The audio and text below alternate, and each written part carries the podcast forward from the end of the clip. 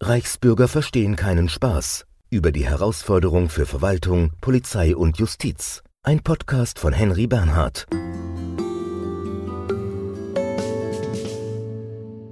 Unmittelbar nach dem Eindringen der Einsatzkräfte in das Anwesen des Mannes eröffnete dieser das Feuer auf die Polizeibeamten. Das Gericht hat sich zunächst davon überzeugt gezeigt, dass der Angeklagte durch die teilverglaste Wohnungstür geschossen hat, dass er wusste, dass ein Polizeibeamter im Einsatz vor dieser Tür war und dass er diesen auch töten wollte. Dabei wurden insgesamt vier Beamte verletzt, zwei von ihnen erlitten Schutzverletzungen. Die Schwurgerichtskammer hat den Angeklagten wegen Mordes schuldig gesprochen. Lebenslänglich für den sogenannten Reichsbürger Wolfgang P. Das Gericht wertete die Schüsse auf die Polizisten als Mord an einem und als zweifachen Mordversuch und schwere Körperverletzung an zwei weiteren Polizisten. Als diese sein Haus stürmten, um die Waffen des Mannes sicherzustellen, eröffnete er sofort das Feuer. Der Mord an einem Polizeibeamten im bayerischen Georgensgmünd im Jahr 2016 verschob die Koordinaten im Umgang mit sogenannten Reichsbürgern. Wolfgang P. war bekannt als Mann, der die Existenz der Bundesrepublik leugnet und Waffen hortete. Als er unter großem Polizeiaufgebot zur Sicherheit entwaffnet werden sollte, ermordete er einen Polizisten. Spätestens seitdem ist man in Behörden, Gerichten, Amtsstuben sehr hellhörig, wenn es um Reichsbürger geht. Denn ein Vielschreiber kann nerven, ein schussbereiter Waffennarr aber ist potenziell tödlich. Hier soll es nun darum gehen, wie Polizisten, Beamte, Richter, Gerichtsvollzieher mit Reichsbürgern umgehen sollten, um sich selbst zu schützen und auch die eigenen Nerven zu schonen. Denn für sie ist ein Reichsbürger in erster Linie kein seltsamer Kauz, sondern jemand, der einerseits berechtigte Anliegen haben kann, der aber andererseits auch kommen kann, um zu provozieren, um den Betrieb lahmzulegen und im schlimmsten Fall um Gewalt anzuwenden. Ich spreche jetzt mit Holger Pröbstel. Holger Pröbstel ist Vorsitzender Richter am Landgericht Erfurt und Vorsitzender des Deutschen Richterbundes in Thüringen. Herr Pröbstel, hat sich seit dem Mord 2016 an einem Polizisten was verändert? Ja, ich glaube schon. Das Problem ist einfach virulent geworden. Es ist vielen Leuten klar geworden, dass das nichts ist, was man in so einer Nische verschwinden lassen kann. Dafür ist es zwischen einfach A, von der Häufigkeit her so groß, sowas zieht ja so Kreise. Also wenn Sie am Abdriften sind und im Netz Gleichgesinnte finden, dann wuchert das wie so ein Pilz, der immer wächst und wächst und wächst. Und ich glaube, das ist jetzt vielen Verantwortlichen bewusst geworden. Also wenn Sie gucken, der Verfassungsschutz kümmert sich inzwischen um die, die Justiz ist sensibel. Ich glaube, sowas wie ein Aktenklau in der Gerichtsverhandlung, das hat es ja alles gegeben. Die haben in der Gerichtsverhandlung dem Richter die Akte geklaut sowas können sie durchaus verhindern. Also bei uns gibt es ja Eingangskontrollen und wenn der keinen Ausweis vorlegt, dann darf er das Haus nicht betreten. Das mag ja in kleineren Amtsgerichten vielleicht alles nicht ganz so einfach sein, die häufig keinen Wachtmeister haben. Dann muss man halt notfalls Amtshilfe bei der Polizei beantragen. Also, dass die ein Gerichtsverfahren sprengen, das passiert nur noch in Ausnahmefällen. Da war am Anfang die Justiz überhaupt nicht sensibilisiert für und auch gar nicht darauf eingestellt, allein gedanklich, dass einem so eine Gerichtsverhandlung explodieren könnte. Da ist wirklich nachhaltig in meinen Augen in den Köpfen vieler Juristen eine Änderung eingetreten. Wie tritt der Reichsbürger eigentlich in die Sphäre der Justiz? Naja, die haben natürlich ganz häufig Kontaktpunkte, da die ja alles Staatliche ablehnen, außer dass sie in der Regel ihren Führerschein nicht abgeben, aber die zahlen keine Steuern, die zahlen keine Bußgelder, legen gegen alles und jedes Rechtsmittel ein und dann müssen sie irgendwann mal halt der Justiz gegenübertreten. Also das ist für die ein ganz großer Schnittpunkt, wo sie eben mit einem Staat, den sie ja offensichtlich ablehnen, in Kontakt kommen müssen. Also die machen sich ja, manchmal das Gefühl, wirklich einen Spaß daraus, indem sie versuchen, staatliche Institutionen lahmzulegen. Also ich habe meine Akte gesehen, die war voll mit kryptisch, einteilig beschriebenen, mit Maschinen, also sowas gibt es offenbar noch, also Schreibmaschinen, vorgefertigten Schriftsätzen. Und das Problem ist, das müssen Sie eigentlich alles lesen, obwohl es völlig krudes Zeug ist. Also es geht ja schon los, dass Sie überhaupt bestreiten, dass das Gericht zuständig ist. Also wenn es dann mal zu irgendeiner mündlichen Verhandlung kommt, dann wird es unter Umständen wirklich besonders kritisch. Ich meine, unser Job heißt ja häufig, dass Leute mit dem Gesetz in Konflikt kommen. Die halten sich dann wenigstens in der Regel an die Spielregeln. Also die akzeptieren Ladungen, die akzeptieren notfalls rechtskräftige Entscheidungen, was diese Damen und Herren ja eben versuchen zu vermeiden. Es ist für die Justiz in meinen Augen ein wirklich schwieriges Feld, weil ich komme mir da immer so ein bisschen vor, als würde die Justiz gegen Windmühlen kämpfen, weil sie erreichen die Leute ja eigentlich nicht wirklich. Selbst wenn sie irgendwann mal Entscheidungen haben, dann ist es ja häufig ein Verzugsdefizit, dass die auch wirklich von dann den entsprechenden Stellen noch umgesetzt werden. Haben denn Reichsbürger auch Anwälte, die ihre Sache dann vertreten? Ja, da gibt es irgend so ein Institut, die so quasi Anwälte spielen. Die machen auch so Seminare, so Rechtsvertreter. Aber wenn sie ein Verfahren haben, wo Anwaltszwang herrscht, müssen sie einen haben. Und dann ist es häufig, genau wie Rechte generell inzwischen von Anwälten vertreten werden, die aus dem gleichen Spektrum kommen, wird es bestimmt den einen oder anderen Anwalt geben. A, kann man mit Geld verdienen, davon lebt ja ein Anwalt, aber die offenbar auch ähnliche Denkstrukturen haben. Also das gibt schon. Muss sich denn das Gericht in seinen Augen abstruse Vorträge anhören oder kann man die auch irgendwann abbrechen? Also wir haben mal auf dem letzten Richter- und Staatsanwaltstag in Weimar extra so einen Workshop gemacht zur Reichsbürger. Das ist ein Kollege, der hat dann gesagt, er hat so eine Standardverfügung. Er schreibt den irgendwann mal, wenn Sie immer wieder dasselbe vortragen, lese ich das nicht mehr und heft es ab und lege es zu den Akten. Sie müssen sich auch nicht alles belanglose Zeug anhören. Das Problem ist halt, Sie müssen in meinen Augen denen gegenüber absolut konsequent auftreten. Also wenn Sie denen auch nur den kleinen Finger reichen, fressen die Ihnen die ganze Hand. Also ich meine auch, irgendwann ist es mal gut. Die Akten sind teilweise im Bestand des drei, vier, vierfacher, was normalerweise so ein Fall hergeben würde. Hat sich da in den letzten Jahren in der Rechtsprechung oder auch im Umgang mit Reichsbürgern was geändert in der Justiz? Sind die Urteile möglicherweise jetzt kürzer? Denn anfangs gab es ja wohl auch noch solche Urteile, wo das Gericht sich bemüht hat zu beweisen, dass es die Bundesrepublik Deutschland wirklich gibt. Ja, also das ist halt, das sind viele Kollegen eher puzzelig oder halt sehr darauf fixiert, dass sie mit ihrem Urteil ja die unterlegene Partei darüber in Kenntnis setzen, nachvollziehbar, warum sie nicht haben gewinnen können. Ob ich persönlich einen Besinnungsaufsatz im Urteil schreiben würde, warum die Bundesrepublik Deutschland existiert, glaube ich eher nicht. In meinen Augen muss man denen mit der nötigen Konsequenz, wie gesagt, als Justiz entgegendrehen und kurze, knackige Urteile machen. Also ich meine, man muss denen nicht auf den Leim gehen. Kann man amüsiert sein als Richter? Kann man lachen als Richter über solche Vorträge?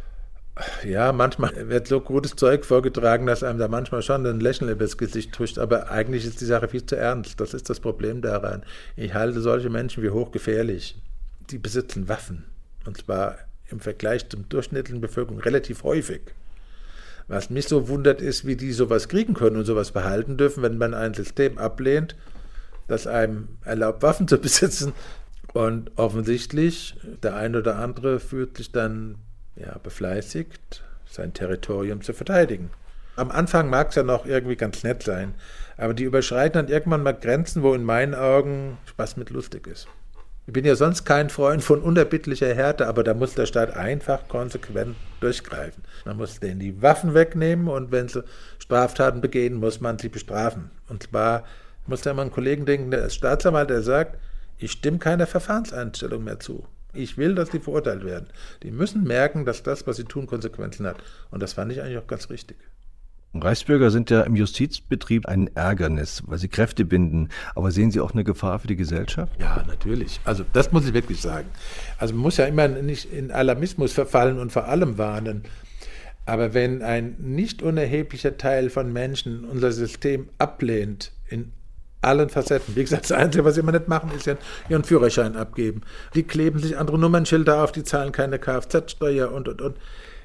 Also unsere Gesellschaft basiert im Wesentlichen unser gesellschaftlicher Konsens, dass es Spielregeln gibt, an die man sich in der Regel hält.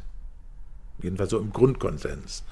Und wenn das ein nicht unerheblicher Teil von Menschen gar nicht mehr macht, dann wird es in meinen Augen irgendwann mal für die Demokratie gefährlich. Weil wenn der Rechtsstaat seine Ziele und seine Aufgaben nicht durchsetzt oder nicht durchsetzen kann, dann wird es in meinen Augen wirklich fraglich, wenn dann auch andere Leute meinen, sich plötzlich an Spielregeln nicht mehr halten zu müssen, weil es keine Konsequenzen hat.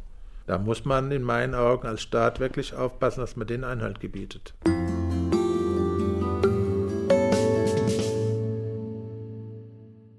Ich spreche jetzt mit Reinhard Neubauer, Justiziar der Kreisverwaltung Potsdam-Land.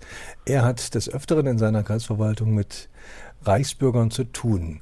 Herr Neubauer, wie ist der Reichsbürger eigentlich für Sie? Ist er interessant? Ist er lästig? Ist er eine Belustigung oder ist er auch eine Störung für den Behördenalltag?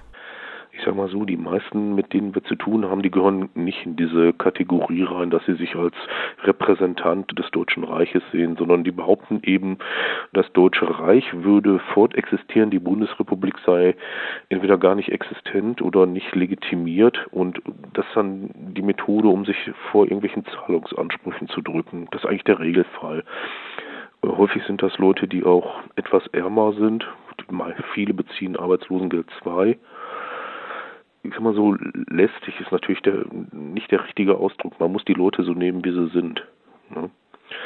Und natürlich mit der Zeit merkt man, die sind nicht interessiert, irgendwie einen Fall gelöst zu bekommen, sondern die sind quasi subversiv tätig. Die wollen ein Verfahren, ein Verwaltungsverfahren hinauszögern, solange bis die Behörde sagt, pass mal auf, hier der Aufwand, den ich hier betreiben muss, der ist mir zu groß. Das sind die Standardfälle. Worum geht es da? Um irgendwelche Zahlungen, um Steuern, um, ja, um Autos? Äh, die kommen immer dann an, wenn es ums Geld geht, nämlich um Geld, das sie uns bezahlen sollen. Eine kleinere Anzahl an Leuten kommt an, wenn sie Geld haben wollen vom Jobcenter oder vom Sozialamt. Da hat es auch sehr kuriose Fälle gegeben, dass dann jemand ankam und sagte, ich hätte gerne Unterstützung auf Grundlage Bismarckscher Sozialgesetzgebung nach der Hager Landkriegsordnung wo man sich dann fragt, was macht jetzt Sozialhilfe mit Landkriegsordnung zu tun haben. Aber die weitere Argumentation war dann, ja, ich bin hier Kriegsgefangener und hätte gerne äh, Geld. Nicht? Der tollste, den ich gesehen habe, der wollte nach Besoldungsgruppe B11 besoldet werden. Das ist ungefähr so auf dem Niveau eines Staatssekretärs. Das sind halt ein paar Fälle, wo die Leute halt nicht den Jobcenter als solchen akzeptieren wollen, sondern Sozialleistungen haben wollen, aber die allermeisten kommen halt an, weil sie irgendwas bezahlen müssen. Und das bei uns in der Kreisverwaltung sind das noch nicht mal die ganz großen Beträge. Nicht? Das sind Gebühren, Abfallgebühren, Schornsteinfegergebühren. Oder der Klassiker natürlich, der einen hart trifft, die haben die Kfz-Steuer nicht bezahlt und dann bekommt der das Verkehrsamt ein Schreiben, das verbietet, das Auto zwangsweise stilllegen sollen was dann auch gemacht wird und was eine ziemlich hohe Gebühr kostet, so um die 300 Euro. Nicht? Da wird es dann meistens etwas ruppiger. Da ist aber glatt die Frage, was war zuerst da? Die Unfähigkeit zu zahlen oder die Reichsbürgerideologie? Vielleicht ist es ja sozusagen auch nur ein Weg, damit umzugehen, dass man nicht zahlen kann. Ja, denke ich auch. Herr Wilking, der Herausgeber des Reichsbürger Handbuches, hat mal so suffisant gemerkt, äh, Reichsbürger, das sei so ein Steuersparmodell. Also die Fälle, die ich sehe, sind sehr viele Leute dabei, die tatsächlich Arbeitslosengeld 2 beziehen. Nicht? Wobei dann immer die Frage aufgeworfen wird, wie kann denn sowas sein? Die leugnen die Bundesrepublik Deutschland, wenn es ums Bezahlen geht, aber wenn es darum geht, irgendwie Geld zu bekommen, akzeptieren sie dann doch die bundesdeutschen Behörden. Ne? Ich sage immer, das liegt daran, dass wir keine Reichsbürger sind und wenn jemand einen Anspruch hat auf Arbeitslosengeld 2, bekommt er den, egal was er so sagt und denkt. Hat das zugenommen in den letzten Jahren? Ja, jetzt kommt was ganz Übles. Wir haben im Jahre 2012 erstmals über dieses Phänomen berichtet und mussten daraufhin feststellen, dass nach 2012 also deutlich zugenommen hat. Beziehungsweise es kann auch damit zusammenhängen, dass die Wahrnehmung in dem Moment zugenommen hat. Wir selber hier im Landkreis, wir haben in den 2000er Jahren, ich glaube, vier oder fünf Fälle gehabt mit Reichsbürgern und wir sind jetzt ungefähr bei 200 Fällen. Und der zweite ist, die Organisationen fallen dadurch auf, dass sie in regelmäßigen Abständen Faxe schicken und dadurch wird die Statistik natürlich auch angereichert. Ne? Die schicken noch Faxe, das ist ja rührend. Ja, gar nicht. Der, der klassische Fall, nicht? Die haben von unserer Kreisverwaltung vier Faxnummern und jagen dann so ein 40-Seiten-Fax raus. Das kommt bei vier Faxgeräten an. Vier mal 40, 160 Seiten. Und das Allerschlimmste ist, alle vier Faxe bekomme ich. Und ja, da wird dann das verkürzte Verwaltungsverfahren angewendet. Lachen, Lochen, Abheften. Also als Jurist sitzt man da und lacht sich erstmal ein Loch im Bauch, nicht? Wenn man sieht, welche Wörter da in welchem Zusammenhang wie benutzt werden und dass am Ende eigentlich nur ein Sinn bei herauskommt, nämlich der Unsinn. Ich weiß aber nicht, inwieweit das die anderen Leute hier merken, die mit solchen rechtlichen Begriffen weniger vertraut sind. Wie soll man den Reichsbürgern gegenüber auftreten? Belustigt, ironisch, belehrend, distanziert, nein, abweisend? Also, also, nein, das ganz normale Verfahren. Ja, das ganz normale Verfahren. Ironisch sollte man auf keinen Fall werden. Da muss ich zugeben, habe ich selber große Schwierigkeiten mit. Nicht? Also, weil wenn es zu kurios wird, lache ich auch mal gerne mit. Soll man aber nicht tun, weil die Reichsbürger verstehen keinen Spaß. Nicht? Und das meine ich jetzt ganz wörtlich. Ja, die verstehen das nicht. Die haben gar nicht gemerkt, dass man ironisch wird oder dass es tatsächlich ironisch gemeint ist. Deshalb sollte man das lieber bleiben lassen. Man sollte denen sagen, pass mal auf, Freunde, wir wollen jetzt nicht über irgendwelche Sachen hier am Rande reden. Es geht hier um dieses Problem. Es geht hier um das Bußgeldverfahren oder es geht um die Gebühren. Es geht darum, dass du die bezahlen musst und darüber könnten wir jetzt reden. Und über deine politischen Auffassungen reden wir nicht. Aber ich löse meinen Fall. Ist sicher nicht immer einfach dazu, dann nichts zu sagen. Nicht.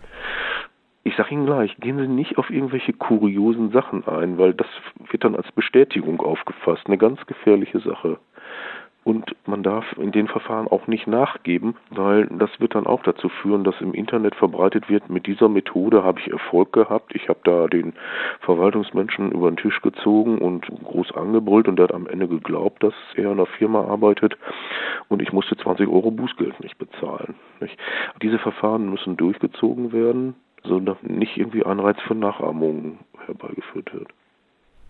An welcher Stelle kann es gefährlich werden mit Reichsbürgern? Schon im Amt auch bei Ihnen oder eigentlich erst draußen, wenn Sie rausgehen? Gewalt, die fällt nicht vom Himmel, ja. Man kann sehen, wenn Situationen eskalieren. Häufig hat es vorher einen Schriftwechsel gegeben und man kann beim Schriftwechsel schon sehen, dass das irgendwie zu einer Eskalation führt. Man kann bei Schriftwechsel sehen, wenn der jetzt kommt und will mit mir vorsprechen, dann möchte ich gerne irgendwie jemand zur Sicherheit dabei haben. Da müssen die Mitarbeiter geschult werden, auch rhetorisch geschult werden, wie man in solchen Situationen wieder runterkommt, wie man auch deeskaliert. Und wenn sie merken, dass die Situation aus dem Ruder läuft, ist es besser, zurückzugehen und sagen, okay, lassen wir heute bleiben, kommen wir demnächst mit dem großen personellen Aufwand vorbei und werden die Sache erledigen, aber nicht den hellen Tod sterben. Nicht? Also nicht zur Eskalierung beitragen. Das klingt aber so, als ob insgesamt das Ganze ein bisschen gelassener gesehen wird, weil man heute besser weiß, wie man vorgehen muss, was man nicht tun sollte. Ja, also da sind Schulungen erfolgt und auch auf Ebene der Landesministerien Handlungsanweisungen erstellt worden. Man sollte auch sehen, Reichsbürger ist so ein Phänomen. Ich denke, bedrohlicher für die Gesellschaft sind die realen, richtigen Rechtsextremisten.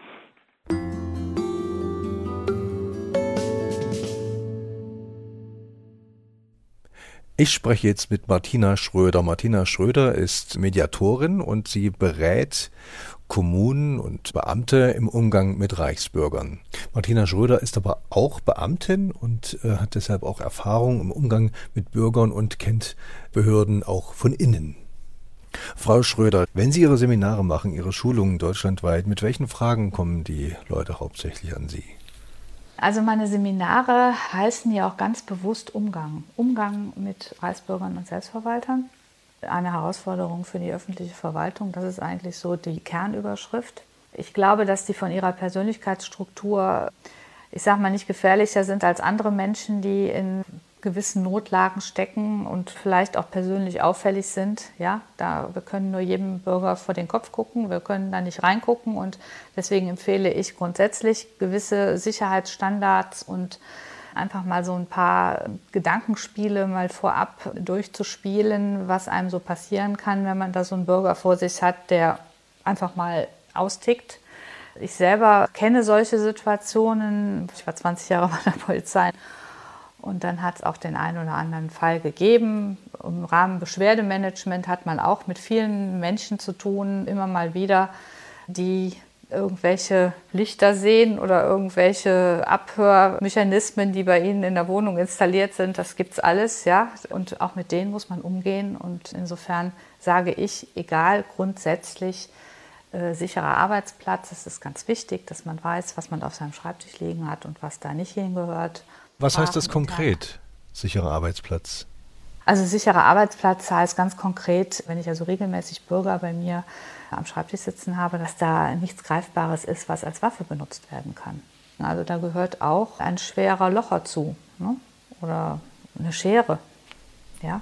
Also lieber nicht den guten schweren Leitslocher dort stehen haben.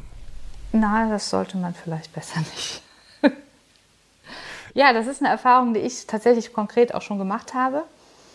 Viele andere auch. Und wir wissen ja auch, Übergriffe im Bereich Jobcenter hat es genug gegeben. Und mittlerweile haben diese Mitarbeiter in diesen Sachgebieten, die viele Bürger haben, diese Mitarbeiter haben mittlerweile auch alle so eine Nottaste am PC.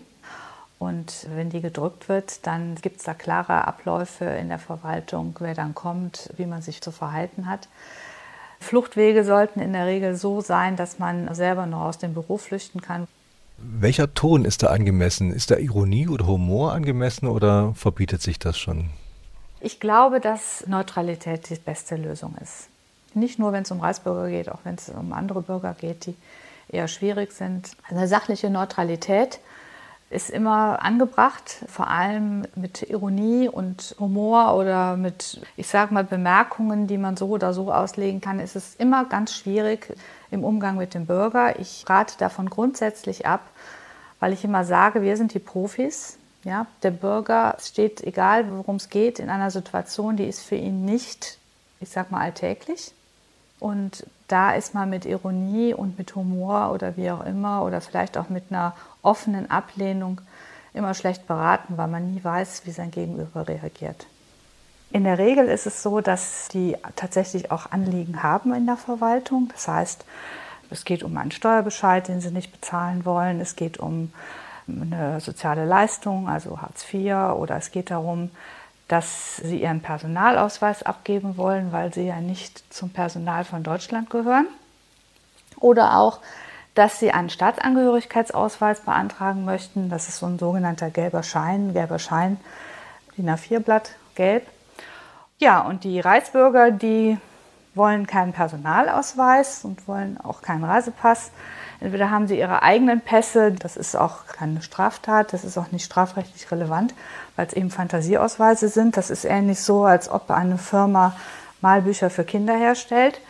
Ja, und die wollen so einen Staatsangehörigkeitsausweis haben, weil sie damit eben ihre deutsche Abstammung nachweisen wollen. Wenn jemand kommt, der das möchte, da klingeln in den Verwaltungen schon mal alle Glocken.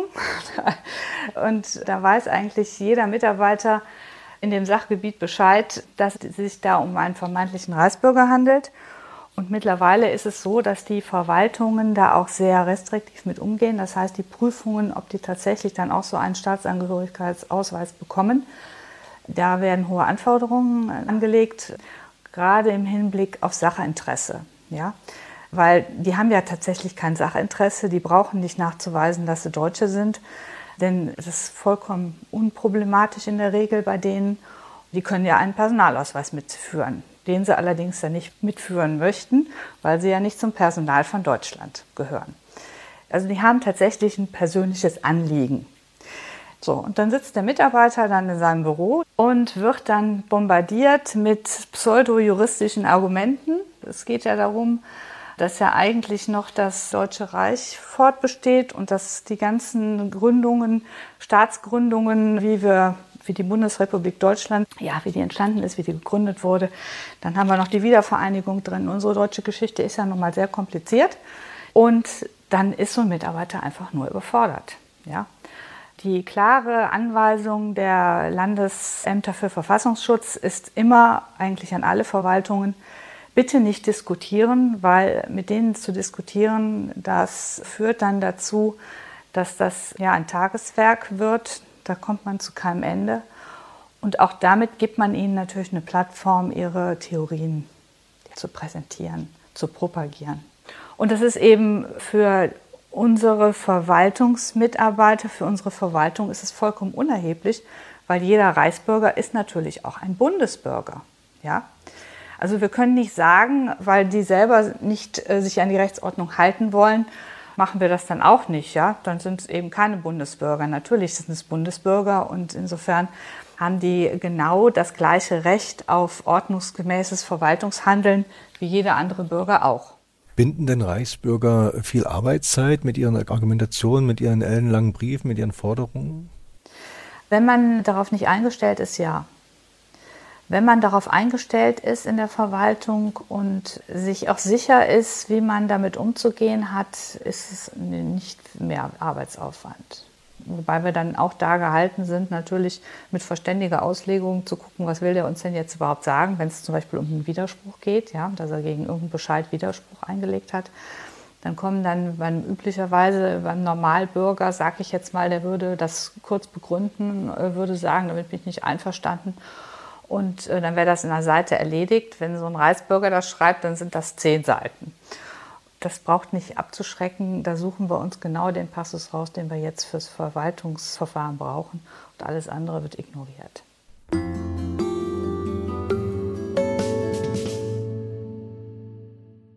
Ich spreche jetzt mit Gerhard Wetzel. Er ist Oberstaatsanwalt bei der Generalstaatsanwaltschaft Naumburg in Sachsen-Anhalt und er ist Spezialist für den Umgang mit Reichsbürgern.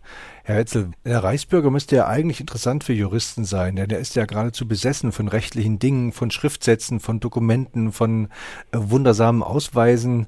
Macht ihn das nicht auch interessant für Sie? Jein. Auf der einen Seite ist der Reichsbürger natürlich ein Spiegelbild eines Juristen, und zwar ein verkehrt rumes Spiegelbild. Also wo man von einem Juristen Rechtskenntnisse erwartet, da tritt bei ihm angelesenes Halbwissen. Das sind auch keine rechtlichen Argumentationen, die da vorgebracht werden, sondern in aller Regel pseudorechtliche Argumentationen, die auch rechtlich ganz einfach zu widerlegen sind. Darum geht es aber auch gar nicht. Es geht denen nur darum, möglichst große Verwirrung zu stiften und mit unverständlich formulierten, scheinjuristischen Formulierungen irgendwie zu versuchen, das Verfahren so lange zu stören, bis es möglicherweise kaputt ist und sie ihren Forderungen, die gegen sie erhoben werden, nicht nachkommen müssen. Aber das unterscheidet sich jetzt zumindest auf den ersten Blick für mich jetzt nicht wesentlich in der Strategie von Anwälten, die versuchen, durch immer neue Verfahrensanträge ein Verfahren zum Scheitern zu bringen. Naja, das ist so ein Phänomenbereich, den Sie, früher hat man von Konfliktverteidigern gesprochen, heute redet man lieber von Klamaukverteidigern, die das im Strafprozess versuchen. Das ist natürlich auch eine bestimmte Form der Verfahrenssabotage, aber sie bewegt sich halt immer im Rahmen des rechtlich Möglichen. Der Reichsbürger bewegt sich nicht im Rahmen des rechtlichen Möglichen, der leugnet das Recht. Das ist eine völlig andere Sache, als wenn ich im Rahmen der rechtlichen Möglichkeiten versuche, diese zugunsten meines Mandanten exzessiv auszunutzen. Und wie geht man dann als Gericht damit um? Was empfehlen Sie Ihren Kollegen? Also genauso wenig wie man einen Wahnkranken, der glaubt, die Erde sei eine Scheibe, davon überzeugen kann, dass die Erde eine Kugel ist. Genauso wenig kann man einen Reichsbürger davon überzeugen, dass seine Ansichten falsch sind. In der Regel stehen die Leute auch gar nicht mit Überzeugung hinter diesen Ansichten, sondern es ist eine Masche, um zu versuchen, eigene Vorteile herauszuschlagen. Es ist eigentlich kein juristisches Problem. Es sind keine juristischen Besonderheiten, sondern es ist ein schwieriges Klientel. Genauso wie wenn Sie Strafverfahren gegen akut alkoholkranke Personen haben oder Leute, die wirklich an einer Geisteskrankheit leiden oder so. Das ist immer schwer und genauso ist es bei diesem Phänomenbereich auch. Und ich kenne einige, die also, wenn sie Hakenkreuze veröffentlichen auf irgendwelchen Internetportalen, dafür strafrechtlich nicht belangt werden können, weil sie einfach schuldunfähig sind, geisteskrank sind.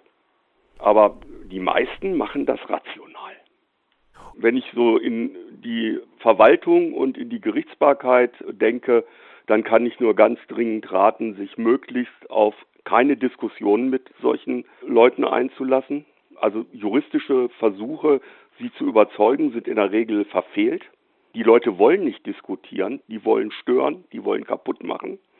Der nächste Punkt ist ganz wichtig, zu versuchen, sich von diesen ganzen Nebelkerzen, die ja mit dem Verfahren nichts zu tun haben, wenn ich zu schnell gefahren bin und ein Bußgeld von 50 Euro bezahlen soll, was gehört da dazu, dass ich argumentiere, die Bundesrepublik ist kein richtiger Staat und die gibt es gar nicht. Das hat ja mit dem Tatvorwurf gar nichts zu tun. Also der zweite Appell, immer zu versuchen, das Verfahren immer auf den juristischen Kern zu reduzieren und natürlich auch immer zu versuchen, die Leute zu bremsen. Notfalls, indem man wirklich energisch dazwischen geht. Wenn ich mir solche Dinge anhören muss, dass die Bundesrepublik Deutschland nicht existiert und so weiter, dass große Mächte dahinter stehen, ist da nicht auch Humor angeraten? Nee, also von Humor würde ich abraten, auch von Sarkasmus rate ich ab. Erstens, diese Leute sind in der Regel 100% humorfrei. Wenn man versucht, irgendwie witzig zu werden oder sarkastisch zu werden, besteht ausschließlich die Gefahr, dass man Aggressionen hervorruft. Also wer lächerlich gemacht wird, reagiert natürlich häufig auch aggressiv und man bringt sich selber in Gefahr. Also mein Tipp ist immer größtmögliche Sachlichkeit, immer der Versuch, auf den Verfahrenskern zurückzukommen. Wenn die Leute abschweifen und wieder mit ihren typischen Argumentationen kommen, knapp und hart dazwischenhauen, indem man sagt, das kenne ich alles, das ist alles widerlegt, das brauchen Sie mir nicht erzählen, das ist falsch und jetzt kommen wir zurück zu dem, worum es in diesem Verfahren geht. Das ist, denke ich, vernünftig und das Ganze immer mit größtmöglicher Sachlichkeit und sich auch nicht hinreißen lassen, irgendwie laut zu werden oder aus der Form zu fallen, sondern immer die Kontenance wahren, die Höflichkeit wahren und immer versuchen, die Sache auf das zurückzuführen, worum es eigentlich geht. Sind diese Situationen nur ärgerlich oder auch gefährlich für die Justiz? Wir haben ja in den letzten Jahren mehrere Fälle gehabt, also die Schüsse von Adrian Ursache in Reuden und der Schuss von Wolfgang Plan, der in Georgensgemünd einen Polizeibeamten getötet hat.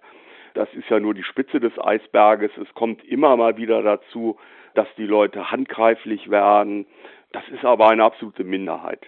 Ich würde mal sagen, aus meinem persönlichen Kenntniskreis, was ich so lese und was ich in Sachsen-Anhalt berichtet bekommen habe, komme ich vielleicht auf sieben oder acht Fälle, in denen äh, Reichsbürger aggressiv und tätlich geworden sind und das Ganze äh, bei immerhin bundesweit 19.500 identifizierten Reichsbürgern. Das ist also eine kleine Minderheit. Aber die Gefahr besteht immer, insbesondere wenn ich die Leute reize. Das heißt aber auch, dass sie immer vorbereitet sein müssen, um mit dieser Gefahr umzugehen. Das ist einer der wichtigsten Ratschläge, die ich habe. In der Akte sieht man es ja in der Regel anhand der Schriftsätze, die da drin sind schon. Wenn ich also merke, dass ich es mit einer Person aus der Staatsleugner-Szene zu tun habe, dann sollte ich unbedingt mich gut vorbereiten. Dann sollte ich mir vergegenwärtigen, welche Möglichkeiten ich rechtlich habe. Dann sollte ich mir genau angucken, wie man damit umgeht, sollte mich geistig darauf vorbereiten, sollte möglicherweise auch, wenn es um Gerichtsverhandlungen geht, die entsprechenden sitzungspolizeilichen Maßnahmen treffen, dass also zum Beispiel mehr Wachtmeister im Raum sind, die dazwischen gehen können notfalls. Ich muss mich darauf einrichten, dass Unterstützer erscheinen, die also so praktisch auch versuchen, die Sitzung zu stören. Auch da ist es wichtig, dann Wachtmeister oder Polizeibeamte im Sitzungssaal zu haben und dann tatsächlich sofort, wenn die Sitzung gestört wird, sitzungspolizeilich dagegen vorgehen zu können. Welchen Umfang hat das Ganze bei Ihnen in Sachsen-Anhalt in Ihrem täglichen Justizleben und nimmt das Ganze zu, das Reichsbürgerwesen? Also ich habe den Eindruck, dass das Ganze nicht zunimmt, sondern dass es sich jetzt auf einem gewissen Niveau stabilisiert hat. Am Anfang, als wir angefangen haben, diesen Phänomenbereich zu beobachten, das war ja nach den Schüssen in Georgensgemünd, wo der Polizeibeamte tödlich verletzt worden ist, hatten wir ja ganz rasante Steigerungszahlen. Und das ist natürlich dem Umstand geschuldet, wenn man so einen Phänomenbereich sich anguckt, dann entdeckt man natürlich auch immer mehr Leute, dann identifiziert man immer mehr äh, von Leuten, die diesen äh, Ansichten zuneigen. Ähm, inzwischen hat sich das auf einem gewissen Niveau eingependelt, so um die 20.000 Personen bundesweit. Da kommen zwar immer auch mal wieder welche dazu, aber das sind geringe Zuwächse.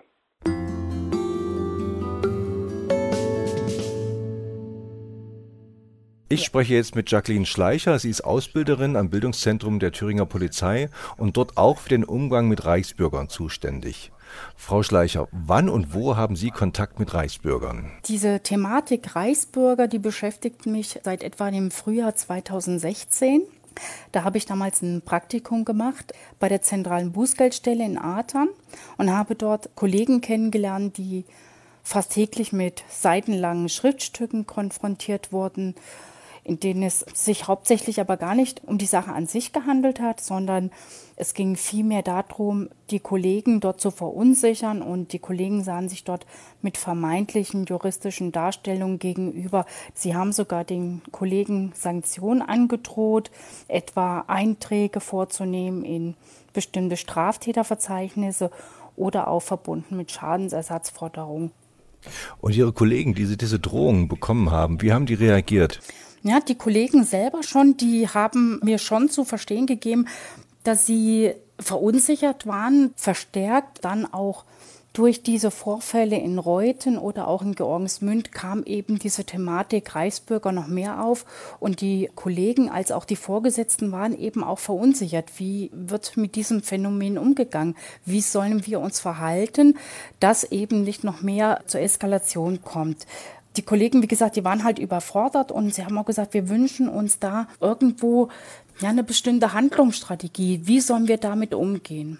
habe ich gedacht, Mensch, gerade diese Thematik Reichsbürger könnte auch für uns eine interessante Thematik sein, um hier den Kolleginnen und Kollegen im Land Thüringen ein Fortbildungsseminar anzubieten.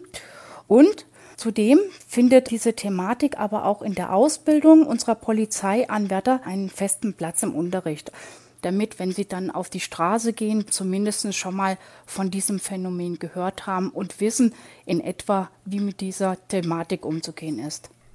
Wo begegnet dem Polizisten im Normalfall ein Reichsbürger?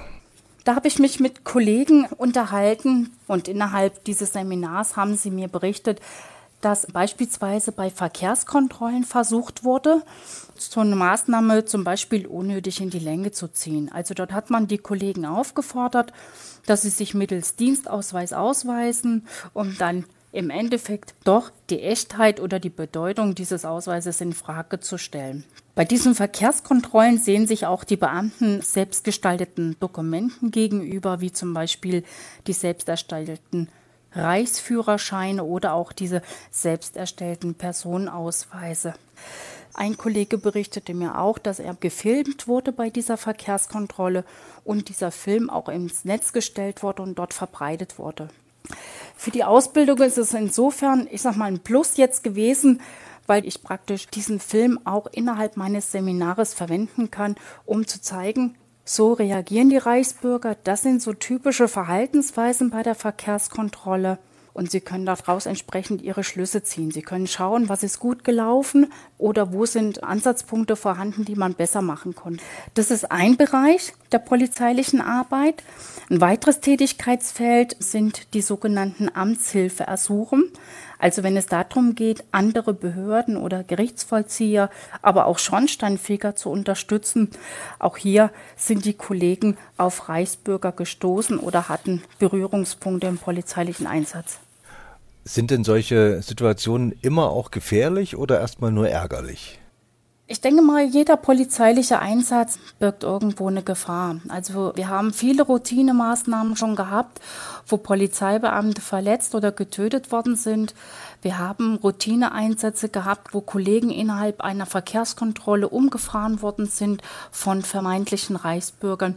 Also eine Gefahr, die hat man bei jedem polizeilichen Einsatz. Und deshalb muss ja dieses Gefahrenradar auch jedes Mal neu sensibilisiert werden. Jede Lage muss neu beurteilt werden.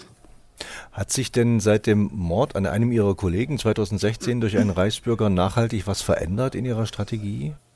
Sicherlich wird man gerade im Umgang mit Reichsbürgern noch mehr diese Situation beobachten und sein Gefahrenradar einschalten, weil wir ja gerade aus diesen Ereignissen von Reuthen oder Georgensmünd wissen, dass eben diese Gruppierungen verstärkt so einen Drang zu Waffenbesitz hat. Ja, es wurden ja auch bereits bei Durchsuchung Waffen, Messer, auch Sprengstoffsätze wurden gefunden. Und da glaube ich, dass die Beamten wirklich ihre Strategien auch so ausrichten, dass man auf den Punkt Eigensicherung eine ganz besondere Konzentration legt. Was allerdings nicht heißt, dass ich es nicht bei anderen Bürgern auch machen muss. Aber gerade diese Ereignisse haben gezeigt, hier haben wir nochmal eine erhöhte Gefahrensituation und hier muss ich ganz besonders auf der Hut sein. Frau Schleicher, ich danke Ihnen für Ihre Auskünfte. Ja. Sie hörten Reichsbürger verstehen keinen Spaß über die Herausforderung für Verwaltung, Polizei und Justiz. Ein Podcast von Henry Bernhard im Auftrag der Bundeszentrale für politische Bildung aus der Reihe Rechtsextreme Rückzugsräume.